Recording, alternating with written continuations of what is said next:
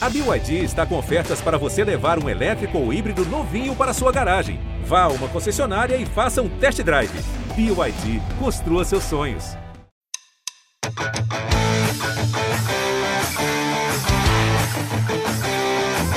Grande abraço para você, torcedor, em especial torcedor do Massa Bruta, chegando para o episódio de número 27, podcast GE Bragantino. Eu sou o Lucas Rangel, hoje com as ilustres presenças de Danilo Sardinha, setorista do Bragantino no GE.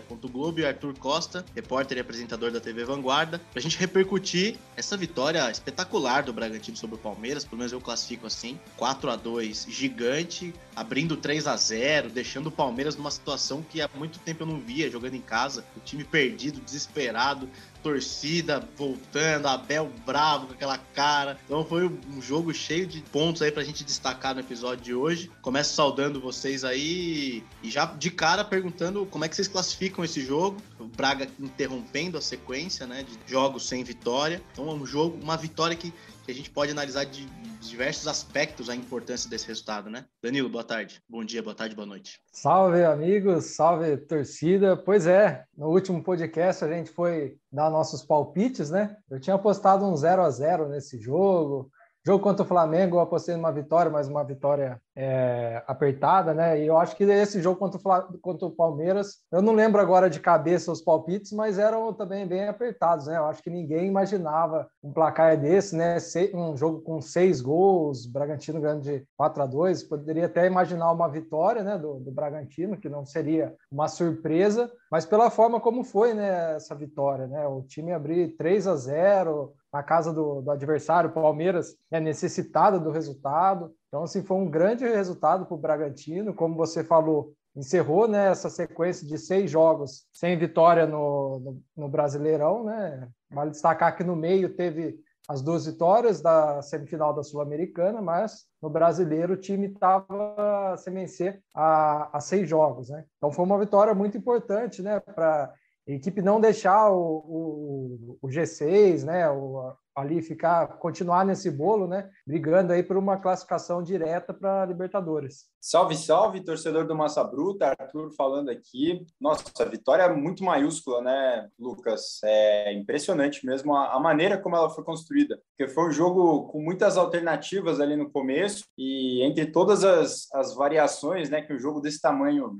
apresentam, o Bragantino conseguiu uma, uma consistência que chamou muita atenção, né? Contra um adversário como o Palmeiras, que hoje em dia é, acho que é um dos adversários mais complicados para se enfrentar propondo o jogo, né? Um time que sempre estuda muito o adversário, os pontos fortes do adversário e monta a estratégia muito para contra-atacar esses, esses pontos fortes do, do adversário. Foi assim que o Palmeiras chegou a mais uma, uma final de Libertadores e o Bragantino fez uma atuação enorme, enorme mesmo. A maneira que o placar foi construído é que me chama muito a atenção. Na sua abertura, você, você foi muito feliz. Acho que o Palmeiras poucas vezes se viu tão é, sem ter o que fazer, né? sem alternativa em determinado momento ali. E ainda conseguiu um gol rápido né? com, com o Dudu ali para tentar né, uma reação que foi né, se fortalecendo, time em casa, né, 3 a 2 de repente estava tudo ali, ó, agora vai para o empate, Palmeiras vai crescer e não, o Bragantino respondeu, mostrou muita maturidade contra um, adversário cascudo, né, que tem um elenco aí recheado de jogadores acostumados com esse momento de pressão. Então, com certeza, uma vitória que fecha essa sequência que a gente falava, né, algumas edições passadas do podcast, uma sequência dura, né, fecha da melhor maneira possível, né? O Bragantino sai muito forte do, do jogo contra o Palmeiras. É, os números do jogo mostram ali uma certa superioridade do Palmeiras, mas eu interpretei da seguinte forma: como o Bragantino abre os 3 a 0, ele é muito preciso nas chances que ele tem no começo do jogo. Isso obviamente vai causa um, um jeito do, do time adversário jogar para frente, para cima, né? Tipo, tem que sair para buscar o placar, ainda mais jogando em casa, perdendo de três com a torcida, a torcida elogiando elogiando o técnico no começo do jogo, é o time precisando mostrar resultado, eh, vencer que o, o Palmeiras também vive uma, vive uma sequência negativa aí, né, do, no campeonato. E vocês interpretaram assim também os números do jogo? Por exemplo, ó, 55% de posse de bola para o Palmeiras contra 45%, o Palmeiras chutou 20, 20 finalizações contra 12, 6 a 6 em relação à finalização no gol, grandes chances 4 a 4 e passes, né, passes certos principalmente, o Palmeiras acertou mais. Mas Danilo, você também imagina imagina, concorda comigo que foi nessa, nessas circunstâncias que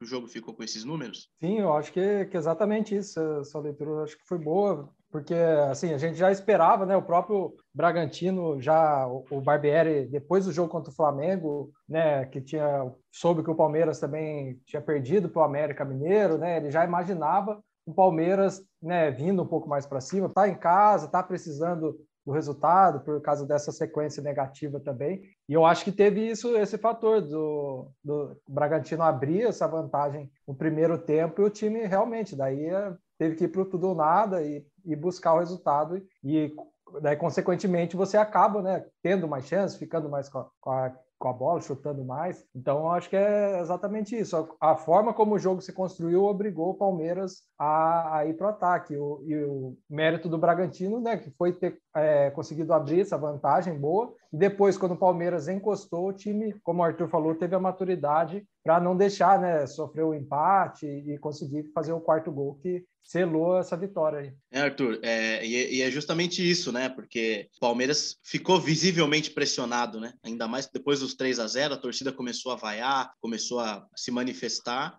time precisava, de alguma maneira, ir para cima. Porque foi muito na sequência os gols, né? Foi primeiro com 12, depois, agora eu não vou lembrar exatamente a minutagem, mas é um, um golpe atrás do outro que a torcida começou a reclamar. Acabou, acabou o amor.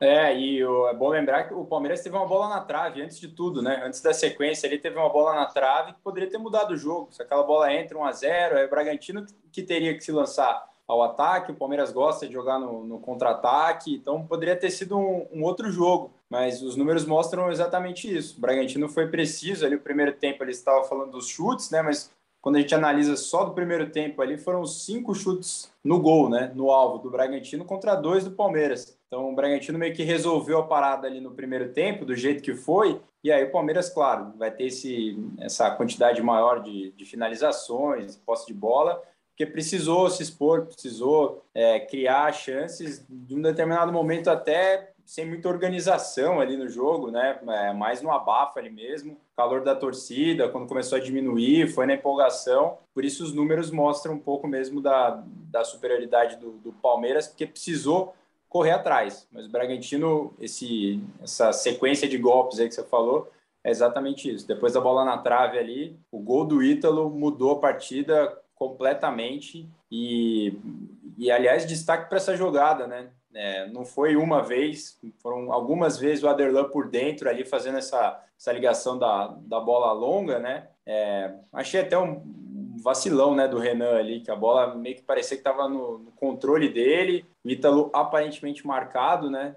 E aí ele consegue ali no, no movimento da bola ir para o lugar certinho. O Renan pareceu meio perdidão ali é, nesse primeiro gol que mudou o jogo. Então, correndo diferente, né, Arthur, para conseguir ter a vantagem na jogada e concluiu com maestria. Né? É verdade, correu, a gente fala da velocidade dele que é um pouco diferente, né? Mas dessa vez, começo de jogo, né? Deu aquele, aquele sprint passada larga, né? E chegou muito bem, ele foi, foi muito bem, né? Primeiro para não ficar impedido, que é um lance que o atacante fica impedido com uma facilidade muito grande, porque está esperando o lançamento do zagueiro, olhando lá, e a zaga normalmente está mais organizada, né? Que são dois, você tem uma referência ali, sabe, deixar o cara impedido, né? E o Ítalo né, foi muito bem. Ele tem né, essa característica de se posicionar Leitura sempre do, né? muito bem, né? É, ele não é aquele cara que fica ali no limite, né? Ele dá um, uma vantagenzinha para o zagueiro ali para ter a certeza que ele não está impedido e correu muito, muito bem, né? Foi certinho, mas acho que fica mais na, na conta do Renan esse, esse lance aí, porque ele estava meio que inteiro, né? Jogada meio que marcada ali, ele ficou meio viajando, a bola foi chegando perto, ele não definiu, mas o Ítalo foi, foi preciso né, no lance. Dentro desse assunto dos gols, Danilo, é o que a gente sempre cobrava do time, né? De que as chances apareciam, mas nem sempre o Bragantino concluía com precisão. Tirando o lance do Coelho ali, que a bola desviou, mas foi o que eu falei, né? Ele criou a jogada, ele abriu o espaço, né? Então, um mérito total dele. Ah, a bola desviou, enganou o goleiro, mas a jogada quem criou foi ele, ele se movimentou, driblou, enfim. É, mas analisando os gols em si, é o que a gente cobrava, né? Ter a oportunidade e finalizar com qualidade e, e matar e os jogadores do jeito que estão, na fase que estão, o Ítalo e o Arthur principalmente, até o Coelho, né? Uma boa sequência, eles conseguiram fazer isso. Né? Sim, eu, acho que no, nos primeiros podcasts eu lembro que um assunto que a gente sempre falava, né? Era assunto também das, das coletivas, do Barbieri, o pessoal sempre perguntava, né? Daquela questão, time cria bastante, mas não consegue finalizar. O Bragantino, o Barbieri falava que estava tentando trabalhar essa questão de, né? Que não era do dia para a noite, né? Mas é estavam trabalhando isso. E a gente vê realmente essa, essa melhora do Bragantino, né? O, o time vem, vem evoluindo né, nesse aspecto de aproveitar melhor as, melhor as chances que, que cria, né? É, desse lance do Ítalo, né? A gente já tem destacado dessa inteligência, né, do Ítalo. Tanto nesse lance, além do, do gol, ele também teve duas assistências, né? Um jogador extremamente importante no ataque do Bragantino. Se a gente voltar para o jogo o Flamengo, o título naquele jogo teve tantos lances de movimentação dele para abrir espaços, né? Eu, eu acho que é, às vezes é um trabalho que às vezes passa um pouco despercebido, né? Mas a movimentação dele, né? Ele é um jogador muito inteligente que se movimenta às vezes para abrir espaço para para os pontas, né? O Arthur e o Coelho.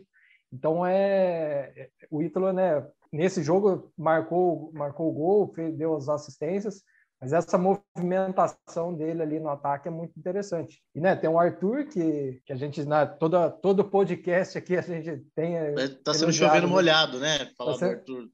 É, então, porque ele está sendo realmente, assim, vive a melhor fase, né? É incrível.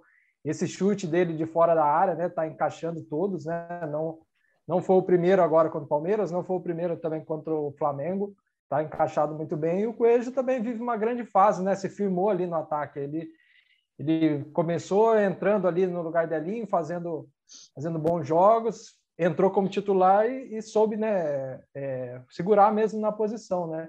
É um jogador também muito importante. Foi importante na semifinal da, da, da Sul-Americana e agora nesse jogo aí contra o Palmeiras. O Arthur, e esse trio de ataque, né, enfim, responsável pelos gols no último jogo, o, o Arthur, o Coelho e o Ítalo, se a gente comparar com os outros trios de ataque, digamos assim, quando estava o Elinho, por exemplo, é, esse é o que mais acho que está encaixado e mais está dando resultado, né? O time está fazendo mais gols, está conseguindo ter variação tática, às vezes o Arthur vem por dentro, ou o Coelho também vem, enfim, passagem dos laterais, eu não sei, é, né, de uma maneira ampla, esse trio específico está gerando mais resultados do que quando o Elinho estava numa boa fase, por exemplo. Não, tá, é, acho que é disparado o melhor momento do ataque do, do Bragantino. O entrosamento tá, tá fácil, né? Tá, tá bonito ver esse, essa troca de posição ali na frente. É, o Arthur tá nessa fase encantada dele, que o segundo gol, né, parece fácil, assim, mas aquele gol de videogame, né, que é, um, tem pouquíssimo tempo de preparação para o chute e é o resultado da confiança, né? Quando a bola não estava entrando, parece que tinha que fazer mais força para ela fazer a curva, para entrar, tal. Agora parece fácil, né? Chega ali perto, dá um tapinha, a bola tá entrando. É, é muito da confiança, mas eu queria destacar mesmo a partida do Coelho. Eu acho que ele, fez, ele foi importantíssimo na construção do, desse placar mais elástico naquele momento, não perdeu intensidade um momento só. Né, roubada de bola lá no ataque. É, acho que foi uma preocupação em diversos momentos do jogo. Acho que deve ter sido algo que o Barbieri falou muito com os jogadores na, na pré-eleição, justamente de impedir essa ligação direta do Palmeiras quando o Bragantino perdesse a bola no ataque, né? tentar atrapalhar essa saída do Palmeiras para pegar a defesa do Bragantino é, desprevenida. Então o Coelho foi fundamental nisso, assim saiu gol, o primeiro gol do Arthur, né? Então o Coelho acho que teve uma, uma partida incrível. E o Ítalo a gente falou um pouco antes aqui, né? Do, acho que talvez desde o início da era Barbieri tenha sido o jogador mais constante desse trio. As peças mudaram um pouco, mas o Ítalo sempre esteve ali, né? E a partir do momento que, que a equipe entendeu a maneira de como jogar com o Ítalo ali no, na, no comando do ataque, a equipe cresceu como um todo. Ora Claudinho, depois o Praxedes, mas eu acho que nesse momento é, o trio é o protagonista mesmo. Esse trio ofensivo é o protagonista da equipe pelo entrosamento, pelas chances que, que cria e eles estão voando, né? Estão voando mesmo. Está muito legal de, de acompanhar esse, esse entrosamento. Você falou do Elinho, né? E não que ele esteja no mau momento, né? Ele tem entrado bem, quando tem tido chance, ele tá só que não dá, né? É, acho que a chance que ele tinha ali para beliscar, acho que era no, na vaga do Coelho. Só que, na minha visão, a, a, função tática ali do Coelho, que ele tem feito, e agora com a bola entrando também, é, ele é o titular. Acho que nesse momento é, esse trio é incontestável, mas o Elinho também vive um, bom momento e isso é ótimo para o Bragantino como um todo. É, o, você destacou a questão do Ítalo, né? O cara que, tá, que sempre teve é, mais constante dentro do ataque, né? É, e eu não sei, é, eu reparei muito, por exemplo, no, no, no, quarto gol, né? Que é o lance em que ele faz o facão, né? Ele dá a opção, é, eu não, acho que, eu não lembro agora quem que traz para o meio e dá o passe para ele, mas ele faz o facão para receber. Eu acho que 90% dos centroavantes ali dominariam e tentariam finalizar cruzado, tentariam uma jogada. E ele não, ele já domina, ele sabe que na velocidade talvez ele não vai ganhar, ou o zagueiro é mais forte, ele traz para o meio de novo e, vê, e, e dá para o Arthur que está vindo de frente, né? Então é, é, é, é, nesses lances que a gente vê essa inteligência do Ítalo, né? Que é diferente de outros centroavantes, por exemplo. É, não sei se vocês veem assim também, mas é, eu vejo muito claro isso. Ah, é um jogador inteligente, corre diferente, tem o seu ritmo, mas são nesses lances que eu percebo que ele é diferente mesmo é, ele atua de uma maneira diferente dos centroavantes convencionais, digamos assim. É, ele, o, o Ítalo tá, né, ele fala dessa questão, não, meu, meu objetivo é ajudar a equipe, seja com gols ou assistências, e ele mostra isso na prática, né, não é aquele discurso, né, de só um discurso, falar, não, eu quero ajudar a equipe, mas o cara ali dentro do, do campo, você vê que ele só tá querendo marcar o gol dele, né, você vê que ele realmente ele entende quem está numa, numa melhor posição, e esse lance aí que você descreveu é exatamente isso, essa essa visão que ele tem, ele poderia talvez tentar uma finalização, mas ele vê o Arthur chegando em melhor posição e só ajeitou para o Arthur e sabe, né, que o Arthur dali ele gosta de bater, né? Já mostrou ali que, que bate muito bem dali. E é também, é, Lucas, a questão do, do atacante moderno hoje em dia, né? A gente sempre tem essa discussão, né? Ah, o centroavante está acabando, acabou o centroavante, aquele nove, aquele cara de área. E de fato está acabando mesmo, porque o jogo mudou, né? E você precisa de caras como, como o Ítalo, que não vão individualizar a jogada ali naquele momento. É uma maneira inteligente de jogar. A gente fala que o Bragantino é uma equipe jovem. O Ítalo já saiu um pouco né, dessa faixa etária que é da maior parte do, do time titular de jovens. Ele é um cara mais experiente e que entendeu essa maneira, né? Que o futebol mudou. O futebol está mais rápido, que você precisa encontrar essas linhas de passe ali na, no ataque. E essa jogada que você falou descreve exatamente isso, né? E é uma bola meio até não na fogueira, mas é uma bola que até que o Arthur está um pouco marcado, mas que você possibilita uma finalização, né? Então o Ítalo talvez tivesse ali abaixado a cabeça, falou vou definir aqui, dar aquele cortinho pro lado e arrumar um chute, mas ele é um cara que abre muito espaço, sempre foi assim, né? Até no começo dele, na chegada, né, no Bragantino, o pessoal falava que ele chutava pouco a gol, né? Porque ele preferia sempre dar o passe. Ele tem essa característica mesmo daquele pivô do futsal, né? Que sempre procura o cara que está mais, mais bem posicionado para fazer essa finalização. Muitas vezes ele está com o chute bloqueado. Então cobrava-se muito de, ó, oh, então tem que finalizar, tem que finalizar, mas nem sempre, né? Às vezes o passe é a melhor opção e ele tem um entendimento muito claro disso. E o time estando entrosado, né, os jogadores confiando um no outro, sabendo uh, onde o jogador vai estar tá, e sabendo que o cara está numa grande fase, isso facilita também, né? Porque foi o que você falou. Ele, ele clareou a jogada, mas o Arthur estava em velocidade, chegando, marcado, porém de frente. E o que, que o Arthur fez? Apenas dominou a bola com qualidade apenas não, né? Dominou a bola é. com qualidade e acertou o chute. Então, isso tudo favorece também a confiança, o entrosamento, você saber a característica de cada jogador. Ele, o Ítalo, né? Ele já destacou isso até dessa inteligência dele, da questão dele já ter jogado, né? Em outras posições. Então, você vê esse entendimento que ele, né? Já jogou na meia. Ele falou que já jogou até de segundo volante quando, quando precisou. Então, é um jogador que tem o conhecimento de, de espaço do campo, né? Não é aquele atacante que sempre foi ali da, da área, né? Que o cara ali sabe, entende ali da área, mas quando sai fica perdido. Você vê que ele sai, né? Tem vários jogos aí que às vezes você vê o Ítalo lá no meio do campo puxando a marcação para abrir para os pontos. Então ele tem uma visão geral ali, não, não é só a, a visão da área ali, né? Ele sabe a visão de todo ali da, né? do meio de campo para frente, né? E o chutinho do, do Arthur, hein, ô Rangel? L2 quadrado, né? É o L2 quadrado. Isso que eu ia falar aquela hora, eu não quis te interromper, mas o L2 quadrado é, é a chapada, né? É a chapada. Faz tempo que eu não, não, não jogo, mas, mas é, ah, os comandos ficam, ficam gravados, né? É, bom, mais alguma coisa a destacar do jogo, para a gente falar, em, falar de classificação, eu, eu, destaco mais uma vez o Cleiton, né? Acho que o Arthur também destacou a partida do Cleiton. Uh, é o Aderlan, assistência espetacular, só que depois ele falha, na minha visão, no gol do Dudu, porque o Dudu vem na velocidade, ele fica meio perdido. Mas mais alguns destaques de vocês em relação ao jogo. Eu queria destacar o Cleiton, Angel. É, acho que mais uma vez ele apareceu em momentos cruciais da, da partida. É, quando a gente analisa o placar, né, como um todo, falar, ah, mas tomou dois gols, né? Não dá para destacar o goleiro, tomou dois gols, mas acho que dá sim, né? Cleiton mais uma vez fez ótimas defesas contra um time que tem um, um, volume ofensivo quando consegue criar, né? Como o Palmeiras criou chances claras e o Cleiton mais uma vez fez grandes defesas, se mostrou seguro, né? E acho que é outro jogador também que vem numa crescente muito interessante no, no Bragantino. Bom, e essa vitória na visão de vocês, para efeito de classificação, o Corinthians tropeçou, então o Bragantino reassumiu a quinta posição com 38 pontos. Teve o jogo também direto de Fortaleza e Flamengo, melhor para o Flamengo, Fortaleza estacionando 39. É, o que, que, vocês enxergam desse G6? Vai ser isso ali mesmo? É, enquanto, enquanto todos não tiverem com 25 jogos, a gente vai ficar meio na incerteza de quem vai se firmar na terceira, na quarta, na quinta posição? no G6?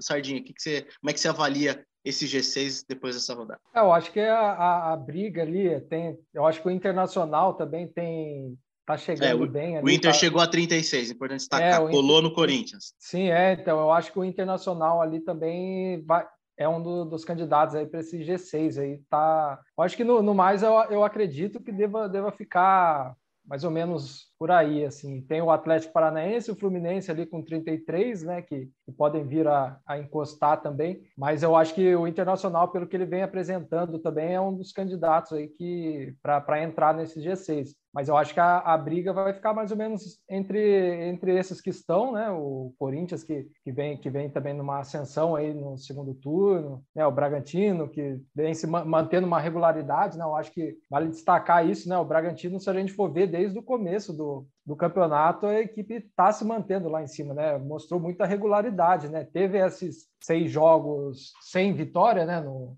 no brasileiro, né? Tem até a questão, né? Que a gente fala seis jogos, mas a gente tem que lembrar de como é que foram esses seis jogos, né? Que teve, por exemplo, contra o Fluminense, o Bragantino entrou com o time todo reserva, né? Porque teve a Sul-Americana, mas se for ver a campanha do Bragantino foi sempre ali em cima, né? Sempre ali no, no G4, no, agora no G6, então tá sempre ali acho que a regularidade do Bragantino é muito boa. Então, dos outros, eu acho que é mais ou menos isso. Eu acho que vale ficar de olho no Internacional, que é um, que é um candidato aí para entrar nesse G6 aí. E tem a questão que o, o Sardinha estava falando, né, do, do time que jogou, né? Muitas vezes era o time reserva. É, os últimos três jogos o Bragantino foi com força máxima, né? Falou muito aqui no podcast dessa sequência contra times que estão ali na, brigando pelas primeiras colocações, né? Flamengo, Corinthians e, e Palmeiras. E esses três jogos que o time jogou com, com força máxima ali, depois né, do, do foco que estava na Sul-Americana, foram dois empates e uma vitória, né, com, esse, com essa força máxima. E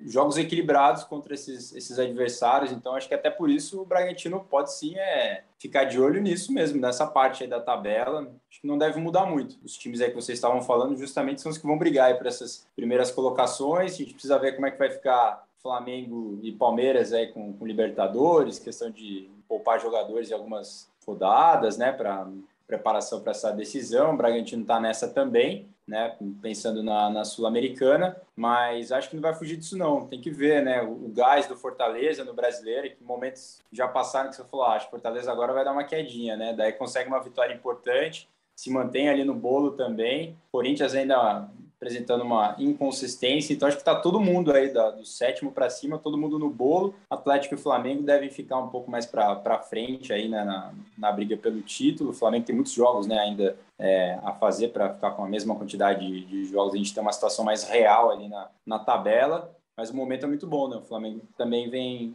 vem bem. Então, acho que o Braga vai brigar por aí mesmo. Dessa sequência ainda de seis jogos, se a gente for lembrar, ela começou com aquele jogo contra o Atlético, né, Mineiro também. Que foi também um jogo que o Bragantino foi bem, né? Ele fez um gol, foi, foi um gol contra, né? Até, mas, mas enfim, foi um gol e o time se manteve, o Atlético em cima, martelando, martelando, martelando. A equipe tomou aquele gol finalzinho, né? mostra uma boa partida também da equipe, né? Realmente é que no meio da sequência teve a Sul-Americana que, que daí né, mudou o planejamento, teve que poupar alguns jogadores pela importância da, da semifinal, né? É, o que eu ia destacar é que do G6, só o Corinthians e o Fortaleza tem 25 jogos. O Atlético tem 24, o Flamengo tem 22, né? O Palmeiras tem 24 e o Bragantino tem 24. Então, vai ficar confuso até todos ficarem com 25 jogos, vai ficar essa oscilação, enfim.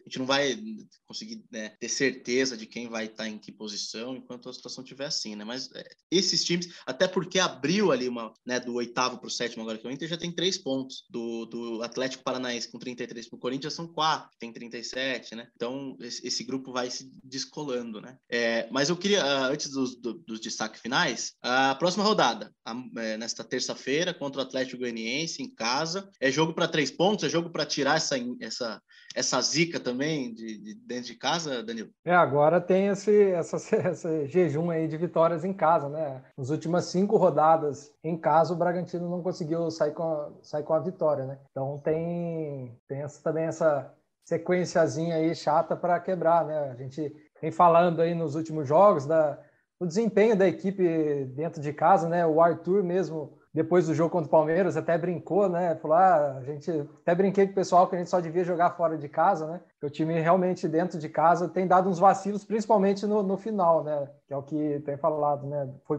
assim contra o Corinthians, né? e contra a Chapecoense, Juventude, enfim, nessa quanto ao Atlético Mineiro, né, esses minutos finais aí. Vamos ver se o Bragantino consegue também voltar a vencer em casa, né? É um jogo que não deve ser fácil. A gente lembra do primeiro turno, né, contra o Atlético Goianiense, foi aquele 1 a 0, gol do, do Everton, né? 1 a 0 lá. Então deve ser um jogo difícil. Eu acredito que o Bragantino tem é, é, é favorito, né? Pra, não vai ser fácil, mas eu acho que o Bragantino tem sim condições de, de conquistar essa vitória em casa. É jogo para três pontos, Arthur. O que você acha? É, o, pelo momento do Bragantino, jogo para três pontos. É que todas as vezes que o Bragantino se encontrou nessa situação no campeonato, teve muita dificuldade, né, contra essas equipes de meio de tabela, né? Acho que é por isso que o torcedor ficou um pouco cabreiro em, em cravar, né, que ah, é jogo de três pontos. É, justamente nessas partidas aí que o Bragantino tem, tem encontrado uma dificuldade um pouco maior e o Atlético recentemente, né, é, complicou a vida do Fortaleza, que era outra rodada, aquela